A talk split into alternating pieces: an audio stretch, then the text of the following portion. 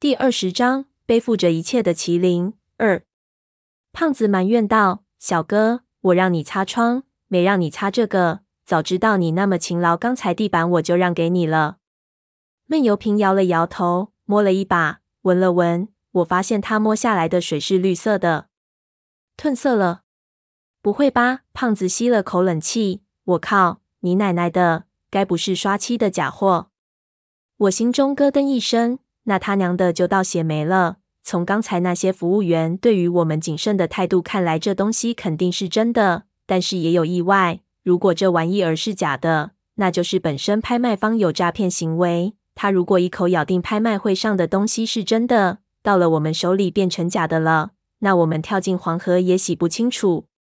正想仔细去看，闷油瓶却道不是，并让我们不要碰，有毒。说着，让我们看他的手。他触碰过一体的地方起了一大片两层的红斑，并且还在向手掌蔓延。我吓了一跳。胖子击掌道：“啊，我知道了，听说过。美国人为了防盗，有时候用一种化学物质抹在古董上，人碰到之后会过敏，然后人事不省。咦，那我刚才怎么没事？你用衣服包着，可能隔住了，这东西吸收水分就溶解了。”闷油瓶手上的红疹子没有继续蔓延，也没有要晕倒的迹象。他好像不是很在意。胖子用毛巾包起玉玺来，就和他一起去下面冲洗。洗完之后，这玉玺变得非常玲珑剔透。我们在院子里充足的阳光下看，很多刚才看不清楚的细节顿时就显现了出来。我发现玉玺的雕工之精细，已经到了出神人化的地步。这玩意儿就算不是古董，在艺术史上也肯定是杰作。我放下心来，心说还好还好。整个玉玺的玉玺钮，现在终于可以仔细的观察。我发现是一只麒麟踏鬼的造型，一只麒麟昂首挺胸，踏着一只三头的小鬼，小鬼的爪抓在麒麟的爪子上。但是再仔细一看，你会发现麒麟也是很多的小鬼聚成的，雕刻巧妙至极。整个造型。倒不像是麒麟踏鬼，而是鬼在组合成麒麟，而这些鬼身上都有鳞片，看似好像蛇缠绕起来似的。鬼扭龙鱼玉玺，鬼扭是名副其实的，可是龙鱼在哪儿呢？只看到蛇一样的纹路。再将玉玺换一个角度看，我们立即就发现麒麟的造型变成了无数条龙鱼的形状。那些小鬼横着看，纠结的形状中都能看出龙鱼的意思。牛，作为对于中国传统工艺有一定研究的人，我立即就知道了这东西的价值极其霸道。在古董市场上，品相、创意、做工、背景都很重要，往往四个要素里一个很好，价值就不菲。然而这件东西各个方面几乎都达到了极限。刚才拍出的价格，说实话真不算高。要我们不捣乱，最后的成交价估计会高到天文数字。想着，我出冷汗了。我要是卖主，这东西被人抢了，我也绝对饶不了那人。同时又感觉这么厉害的东西，我们就这么如此轻易的逃出来了，好像他们的保护措施也过于儿戏了。麒麟的整个形态，感觉和闷油瓶身上的纹身很相似，不过我知道并不相同。话说回来，麒麟其实都差不多是那个样子。胖子看得流口水，道：“得数数几条鱼几只鬼，要是鱼和鬼的数目很特别，那更了不得。”说着就开始数，才数了几下，他就唉了一声，说道：“不好，这玩意儿品相有问题。”怎么了？我问。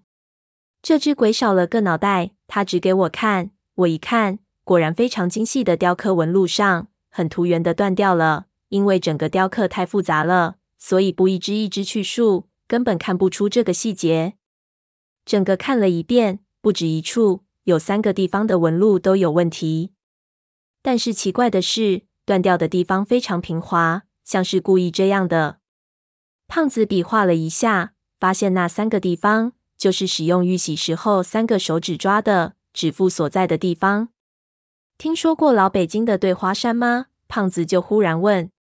我摇头，胖子道。马褂和坎肩上的花都是连一起的。穿着坎肩的时候，马褂的两个袖子是云彩，坎肩上是一轮弯月，坎肩一脱，马褂袖子上还是云彩，但是马褂胸前是一轮圆月。这叫阴晴圆缺。我喝道：“什么什么？你直说不就得了？”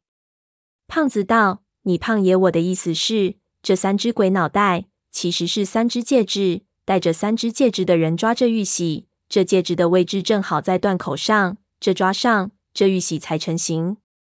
巧妙，真他妈巧妙！”我抓了一下，心说：“巧妙虽然巧妙，好似和我心目中的鬼玺很相似，但是怎么证明是不是呢？或者有联系呢？”问闷油瓶，你一想。他肯定全忘了，问丁也白问。闷油瓶似乎也对此没什么特别大的兴趣，没有什么特别的表示。胖子一下就对这东西爱不释手，简直想把它吞到肚子里去。我靠，这次真发达了！天真，你估计这种东西咱们要出手，谁能接盘？我想了想，忽然有点不祥的预感，这还真不好说。一边忽然外面响了几声喇叭。吓了我们一跳，胖子立即把东西又包起来，道：“的小丫头回来了，别琢磨了，咱们保着这东西，迟早有人告诉我们，还是先收起来。”说着带回楼内。胖子很机灵，爬到梁上，塞到梁上砖缝里，一看果然是霍秀秀回来了，后面跟着几个人，大包小包的放到楼上，都是睡袋和他说的那些东西。胖子反应很快。立即好像刚才根本没看那玉玺一样，就问酒呢酒呢？霍秀秀拿出两瓶没标签的酒，最好的二锅头，保管你没喝过。吹牛吧，二锅头还有最好的。胖子道。却见那些跟来的人和小丫头打了招呼就走了，小丫头却没走，从自己的包里拿出一个大素食盒，油炸花生米。我看着那些人离开，就奇怪道：“你不回去？”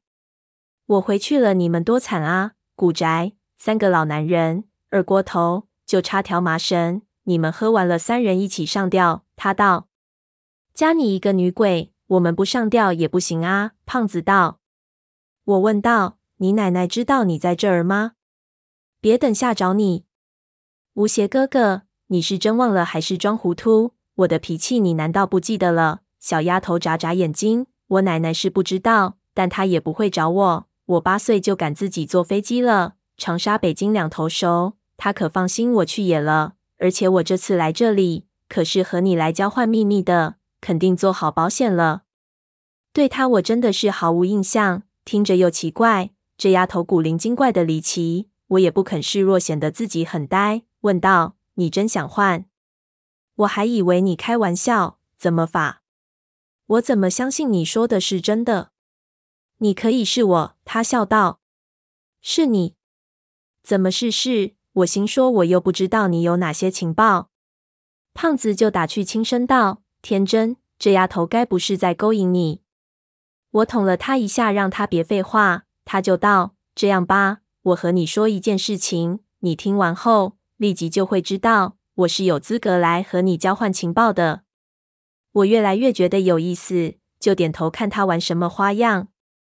他看向我，故作神秘地说道：“我小时候在很偶然的机会看到过一盘录像带。录像带看完之后，我非常疑惑，问我奶奶，她什么也不说，还骂了我一顿。然后我就开始自己查这件事情。听了你对我奶奶说的情之后，我发现我们调查的事情好像有关系。我这么说，你应该相信我了吧？”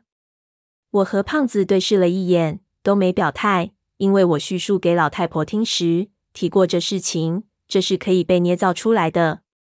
她看我们没反应，就叹了口气，又悠悠的念了一句：“鱼在我这里，